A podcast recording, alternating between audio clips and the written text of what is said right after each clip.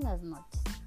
Soy estudiante de la Universidad de Indoamérica. Mi nombre es Verónica Morales del Sexto Educación Básica. El día de hoy voy a hablar un tema referente a la materia de apreciación estética, materia que me es impartida por la magíster María Espín. El tema es características de la expresión corporal. La expresión corporal tiene cinco características. La primera es escasa o inexistente importancia asignada a la técnica, no concebida como un modelo al que deben llegar los niños. A veces se utiliza determinadas técnicas, pero como medio, no como un fin. Como segundo punto tenemos finalidad educativa, es decir, tiene principio y fin en el seno del grupo sin pretensiones escénicas. Tercer punto, el proceso seguido y vivido en los niños. Es importante desaparecer la obsesión por el resultado final. Y aquí, aquí adquiere el segundo plano. El eje que dirige a las actividades, como cuarto punto, gira en torno al concepto de la habilidad y destreza básica y con objetivos referidos a la mejora de conocimientos del niño. Quinto punto, las respuestas toman carácter convergente.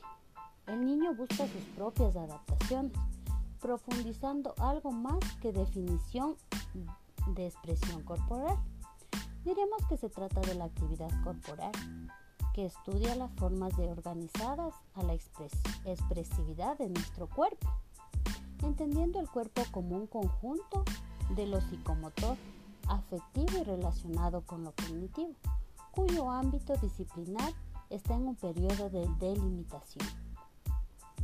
Se caracteriza por la ausencia de cuyo ámbito y tiene ausencia de modelos cerrados y de la respuesta por el uso de métodos no directivos, sino favorecedores de 34 creatividades e imaginación, cuyas tareas pretenden la manifestación y de sentimientos, sensaciones e ideas, la comunicación de los mismos y el desarrollo de los sentidos estéticos del movimiento. Este, esta quinta característica tiene como objetivo, pretende que la, la búsqueda del bienestar propio de su cuerpo, o sea, el desarrollo personal, el descubrimiento del aprendizaje significativo a través de movimientos corporales.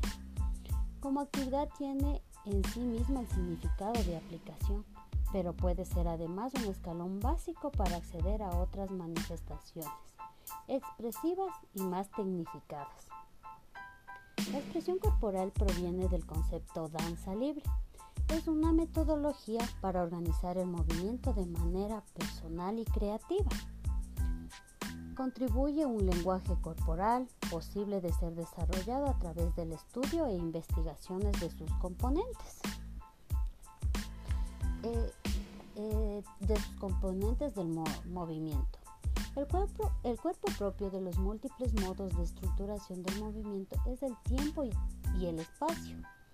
También tenemos como lenguaje corporal. Adquiere así una función de lenguaje la búsqueda de un vocabulario propio y del movimiento. Significa que de forma o contenido permite transmitir, al igual que otros lenguajes artísticos, ideas, emociones y sensaciones personales y subjetivas. Muchas gracias Magiste, espero que, le haya gustado lo que expuse y espero que le guste mi podcast, que tenga una linda noche, Dios le bendiga.